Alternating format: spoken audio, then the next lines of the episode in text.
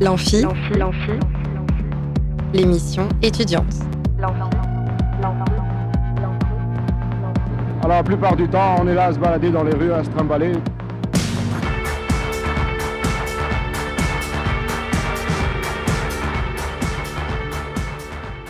Bonjour et bienvenue dans l'Amphi, l'émission étudiante sur Radio Alpa. Vous le savez, moi, mon truc, c'est la littérature.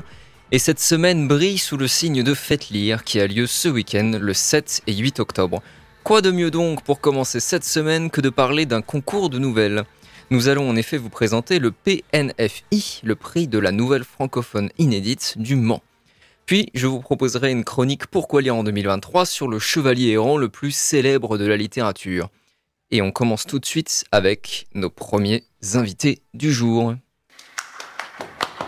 Plus on est de fou et plus on rit. Là où ça devient grave, c'est quand on est plus on est de fou et plus on s'emmerde. Bonjour Dominique Benoît Fro et Anne-Marie Gillet.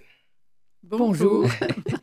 Vous êtes présidente et vice-présidente de l'association Prix de la Nouvelle Francophone Inédite, ou PNFI. Donc pour commencer, euh, qu'est-ce que c'est le PNFI Eh bien justement, c'est la, le prix de la nouvelle francophone inédite. Nous avons cherché à créer un, un diminutif. Nous, on dit la peine fille. La, voilà. Ah, d'accord. Nous la sommes peine des fille. penfistes. Oui, oui c'est vrai que ça sonne mieux comme ça. ouais. Donc nous sommes une association euh, qui crée euh, depuis de nombreuses années, depuis 1978, un prix de la nouvelle euh, qui s'appelait autrefois prix de la nouvelle de la ville du Mans. Et depuis deux ans à peu près, nous avons modifié le, le nom car on s'apercevait que nous recevions des nouvelles de beaucoup de pays, de Belgique, du Portugal, d'Australie, de Suisse, et nous avons transformé en francophone. Et pourquoi ce, ce choix de changement de nom? Pourquoi avoir préféré euh, un élargissement du, concours avec des nouvelles francophones, donc qui s'adressent à plusieurs pays, plutôt euh, au contraire que, de le restreindre, par exemple, en le renommant au prix de la nouvelle française, voire Mancel Oh, ben non, quelle idée. Non, et puis justement, c'est, les, futurs auteurs qui nous ont poussés à le faire, puisqu'on recevait tout d'un coup des, nouvelles euh, qui venaient d'ailleurs, qui venaient, puisqu'on en a eu, je vous dis, du Canada, de, euh, cette année d'Australie, et le prix cette année, c'est la Colombie. Hmm. Alors non, c'est un prix francophone. Puis je tiens au terme de la francophonie. Quand Ah. j'étais euh, aux 24 heures du livre, euh, c'était mon secteur, c'était la francophonie, la littérature francophone. Et je veux dire, une des euh, particularités de notre concours, enfin, la, la seule condition est d'écrire en français. Donc, euh, il n'y a pas de, de nationalité. Et c'est justement ce, la francophonie qui était importante pour nous parce que euh, je trouve aussi qu'elle est très liée à la citoyenneté. Hmm. Voilà. Donc c'était pour euh, en- embrasser le fait qu'il y avait euh, des, des nouvelles de différents horizons qui venaient. Voilà. quoi. Euh, et qui peut participer donc à ce concours de nouvelles? Quelles sont les modalités de, de participation? Tout le monde. Tout le monde Du peut moment qu'on écrit en français. D'accord. du moment qu'on écrit en français, et il faut, il y a des, une date, bien entendu, il y a des dates euh, limites, et aussi euh, la nouvelle ne doit pas dépasser euh, un maximum de 10 pages. Et pourquoi, euh, pour- pourquoi ce, ce, ce- projet de concours de nouvelles que, Comment il est né en fait euh, ce, ce, ce projet? Eh bien, Alors- il, il- pardon, il est né avec les 24 heures du livre. Ah Et d'accord. c'est un auteur local, une dame qui est décédée maintenant, mais qui a laissé son nom parce que c'est beaucoup occupé de l'affaire Papin, des sœurs Papin. C'est Paulette Hmm. Oudier qui l'a créé. En- au moment où on a créé, où la municipalité de Jarry a créé le, le salon du livre qui s'appelait les 24 heures du livre. Et qui est aujourd'hui fait lire du coup. Et voilà. Voilà, oui. Alors sur quel thème portait le concours l'année dernière? Eh bien, l'année dernière, le thème portait sur la route. La route. Voilà. Et, et pourquoi ce choix de, de thème Oh, Ah, non, bah, euh, non, la, la route, euh, excusez-moi, c'est cette année la route Oui. La- L'année dernière, c'était euh, c'était le grenier Ah, Oui, l'année dernière. Oui, je veux dire, la- la- Ah oui, oui, mais là, cette année, c'est la route. Oui, oui. aller- je, je voulais d'abord qu'on fasse une petite rétrospective de- du Ah. concours de euh, l'année de l'année Ouais. d'avant avec, euh, avec avec le grenier. Euh, pour, pourquoi ce, ce choix du grenier? Eh bien, parce que chaque année, euh, on, on se réunit, les, les membres de l'association, hein, n'est-ce pas, Anne-Marie, et puis on cherche un thème. Et puis, quelqu'un avait évoqué ce thème du grenier qui, qui nous avait intéressés. Et d'ailleurs, on avait remarqué euh, qu'il n'y avait plus beaucoup de, de greniers, puisque maintenant on aménage les combles, Mm. et qu'horreur, il y a des vides greniers. Et donc, euh, on ne retrouve plus dans les maisons euh, tout ce qui pouvait un petit peu s'accumuler, que l'on montait au grenier. Et lorsque les maisons restaient quelquefois sur plusieurs générations, ce qui arrivait, eh bien, euh, tout le monde apportait euh, différents objets, des meubles, des lettres, des, des livres, euh, des revues. Mais là, on nous nous étions aperçus, et je vais laisser la parole à Anne-Marie, l'année dernière, que justement, il n'y avait plus du tout la même conception du grenier. Hmm. Ce qui fait que les gens ont souvent imaginé le grenier comme il, comme il aurait dû être, mais qu'ils ne l'avaient pas vraiment vécu. C'était, c'est à mon âge qu'on a euh, des souvenirs de grenier où il y a plein de choses. Mais aujourd'hui, c'est ce que vient d'expliquer Dominique. Ben non, vous aviez un grenier, vous? Alors, euh, j'ai un grenier, il y a plein de choses dedans. On m'a dit que je suis un résistant du grenier. non, mais du coup, vous aimez pas les, les, les vides greniers, Dominique Benoît Fro. C'est, pour vous, c'est, c'est une abomination. Non, mais je fais une petite euh, comme ça, une petite pointe euh, d'humour. Mais finalement, nous nous étions aperçus de cela.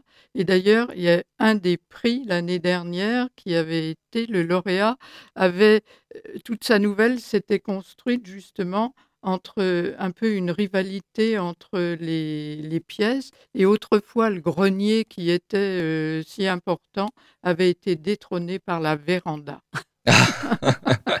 En plus, si pour avoir un grenier, il faut avoir une maison. Il y a quand même toute une population qui vit en appartement. Bah, fait- effectivement, oui. Bah oui, maintenant le grenier, c'est, forcément, ça, ça appartient à une certaine classe de la population, en fait. Euh, Ouais. Euh, et est-ce que vous vous souvenez de, de quels horizons venaient euh, ces lauréats euh, sur le thème du grenier? Euh, Oui. oui. Notre euh, premier prix ben, venait de Belgique Oui. l'année dernière. Il y en avait du Canada, deux du Canada? Et le deuxième prix était une venait du Mans parce que on est, nous essayons aussi euh, de de développer sur la Sarthe parce que nous nous étions aperçus aussi qu'il y avait peu de peu de candidats euh, peu de candidats sartois ou sartoises. Et le deuxième prix euh, c'était une euh, une sartoise et euh, le, son thème de nouvelle ça avait été le grenier, euh, c'était leur mère, elles étaient trois filles, qui trouvaient dans le grenier un moment de, un petit peu de repos et de recueillement lorsqu'elles euh, Hmm. revenaient du travail. Ah oui, alors vous disiez, vous avez peu de, de candidats sartois. euh, Ah ben, plus maintenant, D'accord. mais c'est la première fois qu'une sartoise, là, puisque c'était une, C'est une mancelle. une mancelle, recevait un, un prix. Nous avons deux ou deux prix. Un premier et un deuxième prix, Mm. quelquefois des prix ex aequo, quelquefois exceptionnellement un troisième. Mais Oui, vous vous fixez pas toujours sur le même nombre de lauréats. euh, c'est deux généralement. D'accord. Oui. Alors, en l'occurrence, sur le thème du euh, il y en avait trois. Mm. Mais euh, alors, du coup, quel est le thème de cette année? Vous l'avez dit, c'est euh, la route. La Pourquoi, pourquoi donc la route? Ben, euh, un petit peu. euh, c'est quelqu'un l'a proposé, euh, nous, nous avons agréé. On, on essaie toujours de trouver un sujet qui, qui soit ouvert, qu'on n'enferme Mm. pas les gens en, euh, dans quelque chose de, Ouais. de- de trop fermé. Et bah, Une route, route, par définition, c'est par ouvert. définition. Ouais, donc, ça nourrit l'imagination et tout ça. ouais. Très bien. Et alors, c'est trop tard pour participer euh, à la session de cette année, puisque les lauréats seront annoncés ce week-end dans le cadre de Faites Lire. Euh, Est-ce qu'un prix sera décerné? Oui, il y aura deux prix.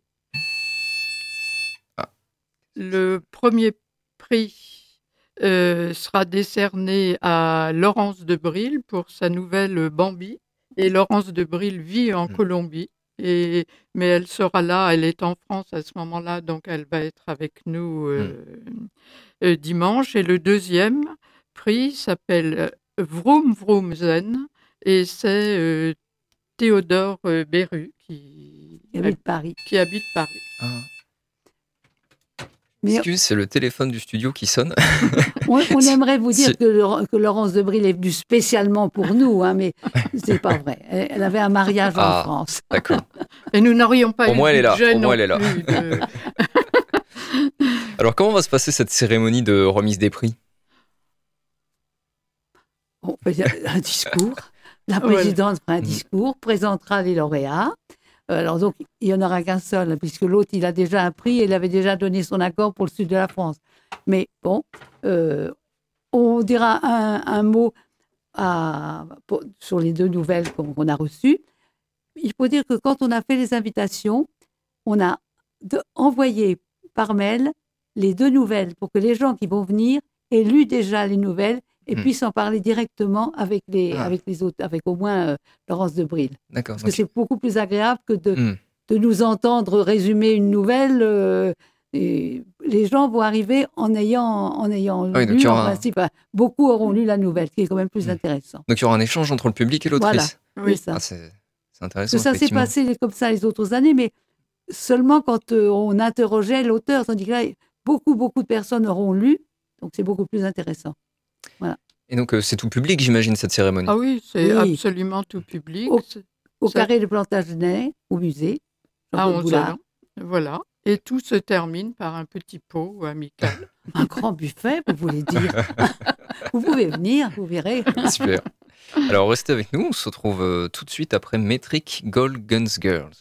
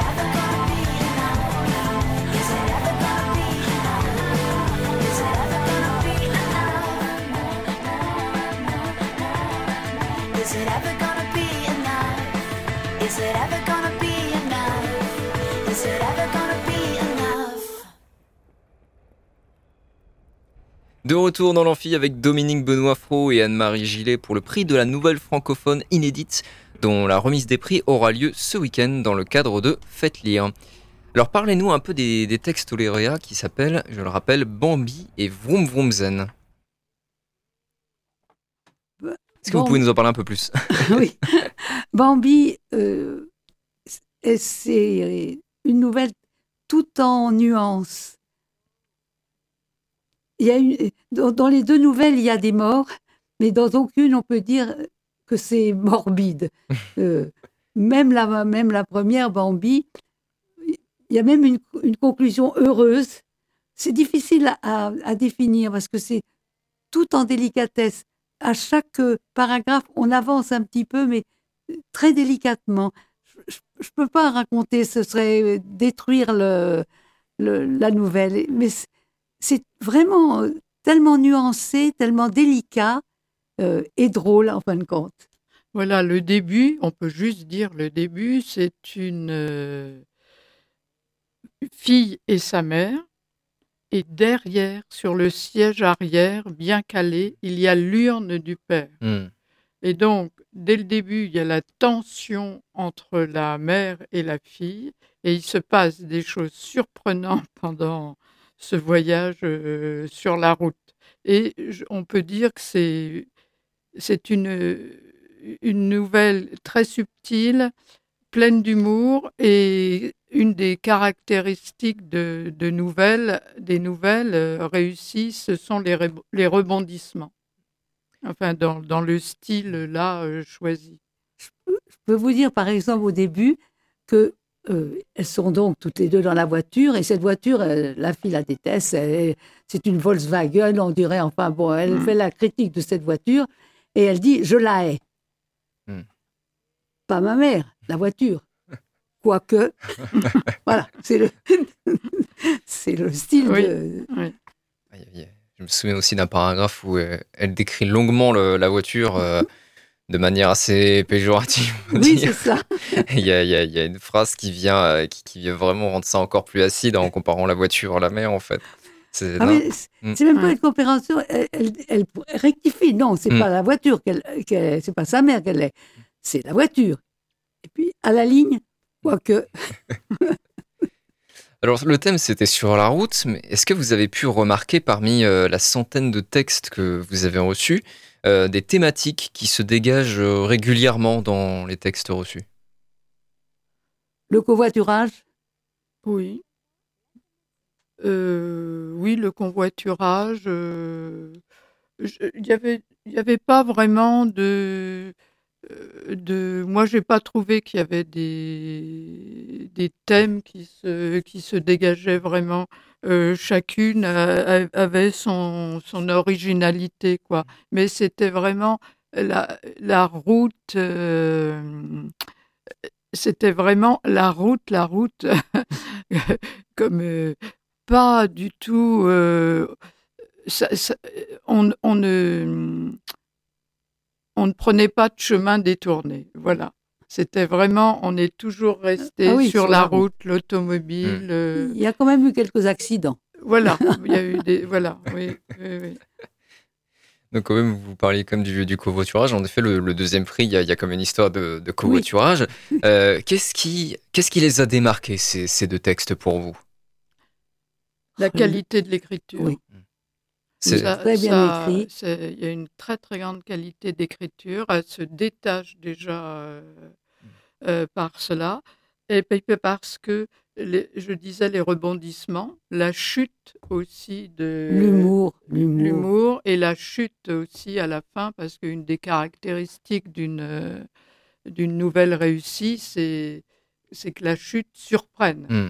Hein? Oui, Donc, chute, c'est important dans la nouvelle. La fin du texte, qui est ce, ce rebondissement. Et puis vraiment, on peut. Enfin, c'est la qualité de l'écriture.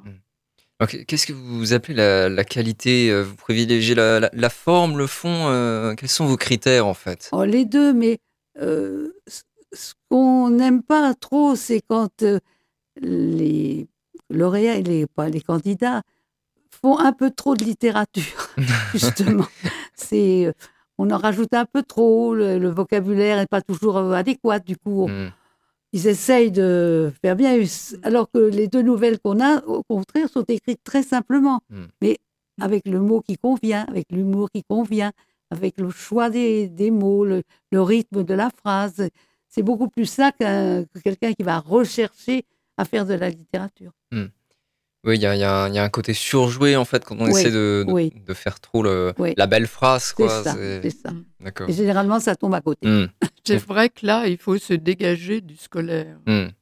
Il faut vraiment euh, laisser parler un petit peu, euh, se faire confiance dans l'écriture et, et, et se, et se- et je ne dirais pas se laisser aller, mais laisser aller son imagination et, et, et aller vers une écriture qui semble simple, mais qui forme un tout.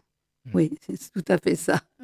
Mais la littérature, c'est pas une rédaction en fait. Non, Voilà. faut se dégager de, de toutes les règles euh, apprises. Tout... Ouais. À la lecture des, des deux textes, on, on se rend compte qu'ils n'ont pas du tout le même ton. Le, le premier prix est euh, acide, puis, euh, puis triste, et avec quand même une petite touche d'humour à la fin. Quand le deuxième est, est plein d'action- plein d'action et d'humour euh, plus euh, rocambolesque, on va dire, un peu à, à la Tarantino, c'est une volonté de, de votre part de, de varier le ton comme ça? Oh non, c'est à eux, c'est... euh, ah, mais Je veux dire, dans le, Ah oui, choix, dans des le nou- choix. dans le choix des nouvelles. Oh non, on n'a même pas. Non, c'était les deux qu'on préférait.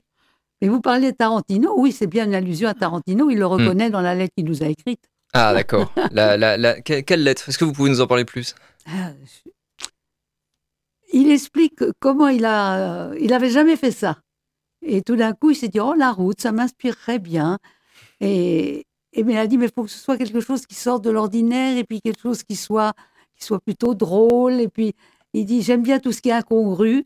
Et, et ça a donné cette nouvelle-là. C'est. Oui, je, je regrette, j'aurais dû la porter. Ah non, c'est pas grave, vous la lirez euh, lors Ah, de la la cérémonie, je la c'est ça? lirai. Hmm. Oui, oui. Alors, vous parliez tout à l'heure de, de la chute comme d'un critère essentiel pour vous. Euh, Qu'est-ce qui, euh, en fait, fait une bonne nouvelle? C'est une question Bah, compliquée, peut-être. Bah, déjà, faut pas s'ennuyer à Ah la oui. lire. Il faut Mm. avoir, enfin, un des critères lorsque nous lisons, euh, c'est le plaisir. Il faut avoir plaisir à lire Ah le oui, texte. Avant Il faut que le texte surprenne un peu d'une façon. euh, il faut s'en souvenir parce que quand euh, euh, vous lisez plus de 100 textes, Mm. euh, certains, bon, bah, vous sentez que certains, tout de suite, ça ne décolle pas. Mm. Et puis, il y a les textes qui décollent. Alors, on va aborder à présent un autre de vos projets. Vous avez édité en 1997 un livre recueil de souvenirs à la façon des Je me souviens de Georges Perec. Alors, pour les auditeurs, Georges Perec, c'est un écrivain qui, qui a beaucoup travaillé sur de nouvelles formes de littérature. Son livre Je me souviens est constitué d'une série de, de souvenirs ravivés à la mémoire par euh, l'imprécation répétée de Je me souviens, je me souviens. Comment est né le projet Je me souviens Le Mans et en quoi consiste-t-il? Alors, si, si on se, se souvient avec Anne-Marie, puisque nous l'avions fait toutes les deux, euh, si nous disons toute la vérité, est-ce qu'on peut la dire? Euh, Nous avions pensé ce projet pour le faire dans le cadre des 24 heures. Hmm. Et puis, bon. 24 heures euh, du livre. les 24 heures du livre. Oui, c'est mieux de préciser.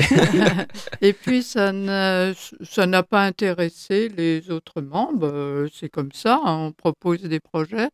Et puis, Anne-Marie et moi, il nous plaisait vraiment beaucoup. Et on a décidé de le faire Toutes les euh, deux. toutes les deux. D'accord. Et les éditions, c'est Doman qui ont euh, tout à fait approuvé. Donc, c'est eux qui nous ont. C'est Alain Malat qui a édité les, les Je me souviens. Et après, ça a plu beaucoup à, à d'autres villes parce que chaque fois avec une autre personne, j'ai fait. euh, je me souviens Château du Loir. Et je dois dire que c'est le bibliothécaire de Château du Loir qui m'a appelé, qui m'a dit oh, J'aimerais bien le faire pour Château du Loir. Mhm. On l'a fait à Château du Loir avec un monsieur qui s'appelait Gui- Guillaume euh, Geoffroy. Peu importe. Ah, ça, peu importe. non, pas, pas peu importe, parce que maintenant, il est, il est, c'est lui qui gère le, le fonds euh, Schlumberger. Euh, C'est un fonds pour les écrivains, pour les, pour les, qui fait des, des- pour les artistes en général, les photographes, les Mm. peintres, les écrivains. Et le- le fonds Soulberger, c'est lui qui en est responsable. Il a fait l'école des Chartres à cette époque-là, Guillaume Bourgeois, il s'appelle. À cette époque-là, il était le bibliothécaire de Château du Loir. D'accord. Et maintenant, il, il- il- il est beaucoup plus important que, que, Cha- que Château du Loir. Et après, eh bien, on m'a demandé de le faire pour euh, Bruxelles. Saint-Marc-la-Bruyère. Et le dernier, ça a été pour Bruxelles. Ah Vous voyez, oui. entre Saint-Marc-la-Bruyère et Bruxelles. Mais chaque fois, c'était quelqu'un qui me demandait de m'en occuper. Ah ouais, d'accord. Voilà. Et donc c'est un projet appelé euh, à se réaliser à nouveau pour le Mans? Oui, nous voulons le réaliser euh, justement avec notre association cette année. Donc, on a euh, euh, fait imprimer un certain nombre de petits flyers qu'on va donner, à- qu'on va vraiment diffuser, diffuser au- auprès de la, de, de la population. Et ce qui nous intéresse, c'est que c'est un projet qui, euh, qui peut se faire, euh, je dirais, de euh, très jeune. On aimerait bien justement que, que des souvenirs viennent, mais 20 ans, c'est énorme, Oui. 20 ans qui est passé. La ville s'est transformée et c'est c'est ces souvenirs sur ces 20 ou 30 dernières années hein, euh, que nous aimerions euh, recueillir. Par exemple, euh, dans celui que nous avions fait en 97, il y avait, c'est des petites phrases comme ça. Je me souviens que le premier fast-food arrivé au Mans était le Cathy's Burger en haut de la rue Gambetta. Alors, c'est tous ces souvenirs-là qu'on veut, qu'on veut collecter, euh, des souvenirs tout simples euh, euh, de- sur la ville, sur, sur tous Sur ces... certaines personnes. euh, sur- voilà. Et, et un jour, on m'avait demandé de présenter, euh, quelques années après la parution, de présenter le Je me souviens pendant les 24 heures du livre. Alors, euh, je- au hasard, je prends le livre et je tombe sur un, sur un souvenir. Je me souviens que euh, Madame Victor, euh, sage-femme, pendant la guerre de 14, quand un soldat venait en, permission, elle écrivait sur son carnet prévoir un bébé dans neuf mois. et alors, une, main se lève dans la salle et quelqu'un dit C'est dans ces conditions-là que je suis née. Maman a été accouchée par Madame Victor. C'est ça le plaisir. hein. Ah ouais. Ah, donc c'est vraiment pour témoigner du, du passé, de l'évolution de la vie, mais aussi des histoires individuelles des, des morceaux. Oui. Euh, Oui, c'est ça, c'est une collecte de mémoire orale. Mm. qu'on retransmet Mm. après en quelques phrases. Et à chaque fois, euh, chaque euh, je me souviens est signé par la personne qui l'a Mm. qui l'a écrit ou qui l'a dit. Et Alors comment est-ce qu'on peut euh, y contribuer? Alors, on peut envoyer des, ces souvenirs de deux façons, ou en écrivant, euh, et je vais donner une adresse, il suffit d'écrire à PNFI, donc, euh, 15 bis avenue de Paderborn, 72 000 Le Mans. Et comme nous allons avoir énormément de gens beaucoup plus jeunes, euh, il y a aussi un mail où on peut adresser, c'est je me souviens, c'est pnfi 72 000 arobase gmail.com. PNFI 72 000, 72 000 pardon, Oui. gmail.com. Voilà. C'est noté. Est-ce que vous avez une idée du prochain thème du PNFI Tu veux le dire? Tout Non, à fait. Tout à fait. Le prochain thème, c'est J'ai regretté d'avoir dit oui. Pourquoi, pour- c'est- Formule impressionnante. Pour- pour- pourquoi, ce, pourquoi ce choix? C'est c'est venu euh, comme ça. euh, Il y avait différents On thèmes. Et, bavarde. on- Mm. et on puis ça dit- nous a amusés. Voilà. D'accord. Alors quand seront ouvertes les candidatures? Elles sont, Elles sont ouvertes. elles Elles sont sont ouvertes. ouvertes. Parce qu'on inscrit, on est inscrit sur un sur un, Un site qui s'appelle euh, les, me- les meilleures nouvelles. euh, Mm. concours de- Concours-nouvelles.com. Voilà. concours-nouvelles.com. D'accord. Et donc on peut trouver l'annonce Et là, on euh, trouve du l'annonce avec des, des dizaines et des dizaines de, Mm. des centaines de, de nouvelles qui ont lieu dans, en France. hein. Et donc elles sont déjà ouvertes les candidatures. Elles se Oui. closent quand? Le 1er avril. Le 1er avril. D'accord. Bah, Mm. Notez-le bien. Écrivez votre nouvelle euh, avant le 1er avril. Merci beaucoup Dominique Benoît Fro et Anne-Marie Gillet d'avoir euh, répondu à nos questions. Je rappelle que la cérémonie de remise du prix de la nouvelle francophone inédite 2023 aura lieu ce week-end durant l'événement Faites lire le dimanche 8 octobre à 11h au foyer du Carré Plantagenet, musée Jean-Claude Boulevard. Merci à vous. Merci, à vous. Restez avec nous tout de suite, on écoute Florence scène de machine Cassandra, mais avant n'oubliez pas que vous pouvez gagner des places pour le concert soit de Mes souliers sont rouges le jeudi 5 octobre au Saunière, soit pour Fakir et Monica le vendredi 6 octobre à l'Oasis. Pour gagner une place, il suffit d'appeler au 02 43 24 37 37. Je répète 02 43 24 37 37. Pendant la pause musicale, on écoute tout de suite Florence and the Machine.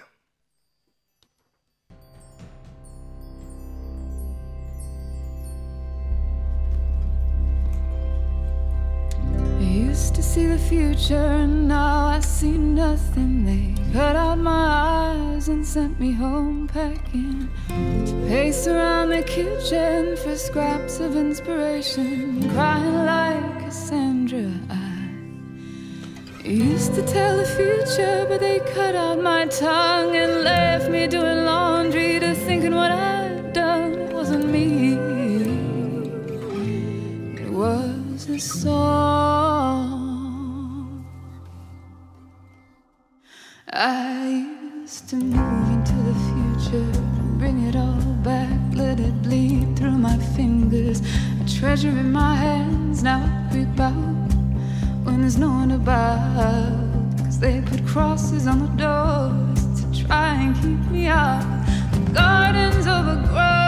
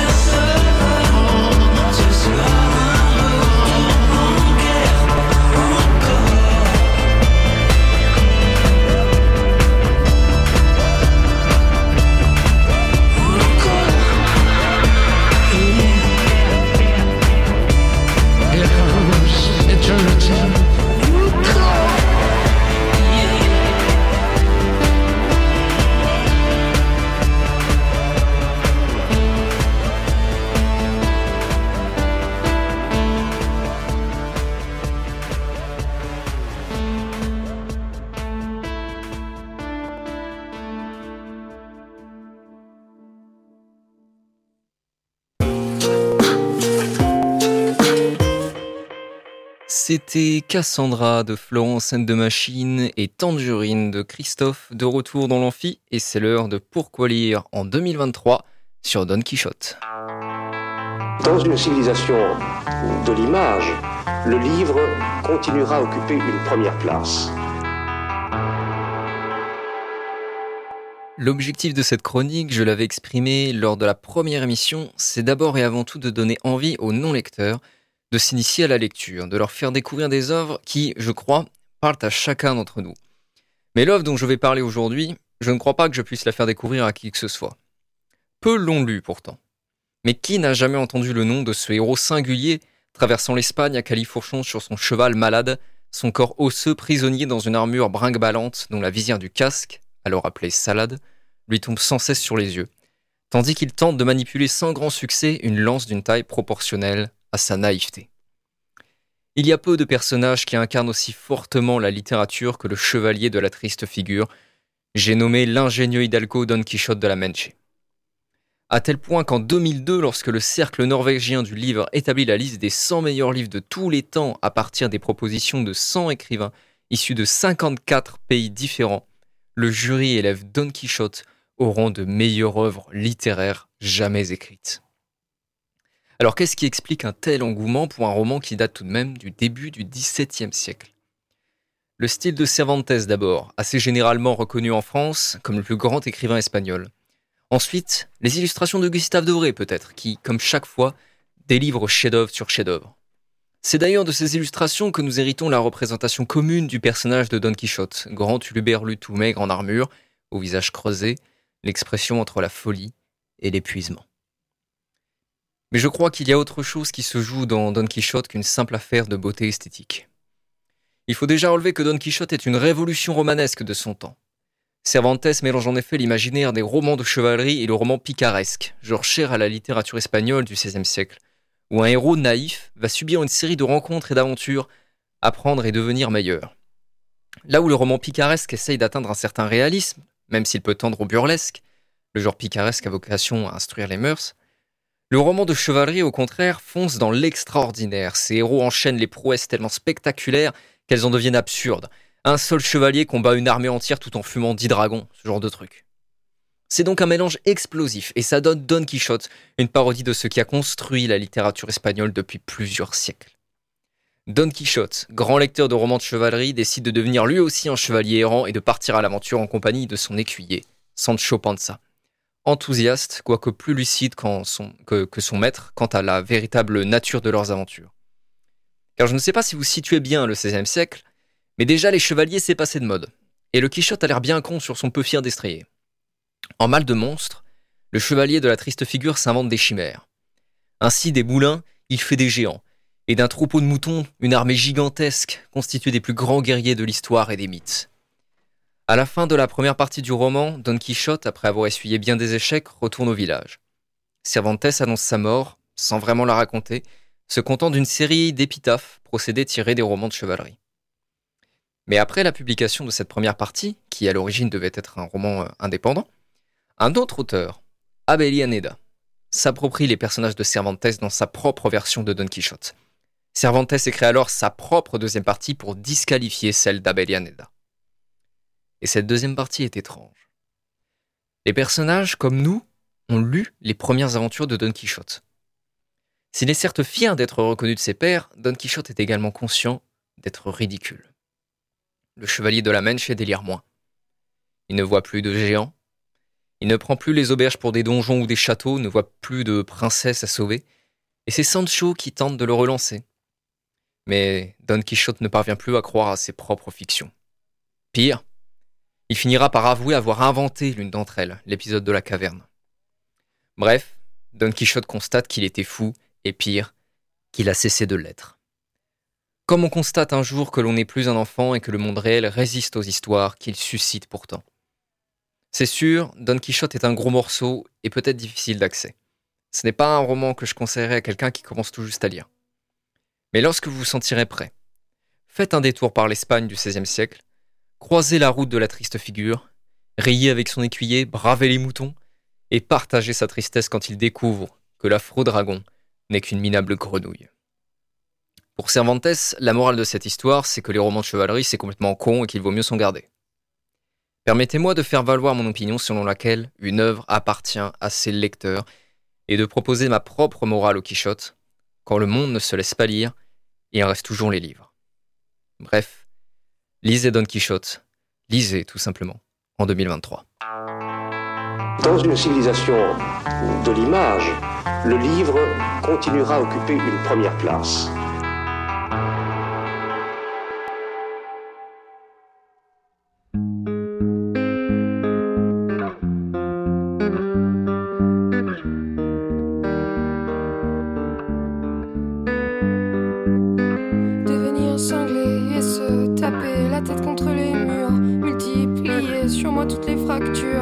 Cumuler l'absence et la torture. en Ensommeillé, je ne rêve plus.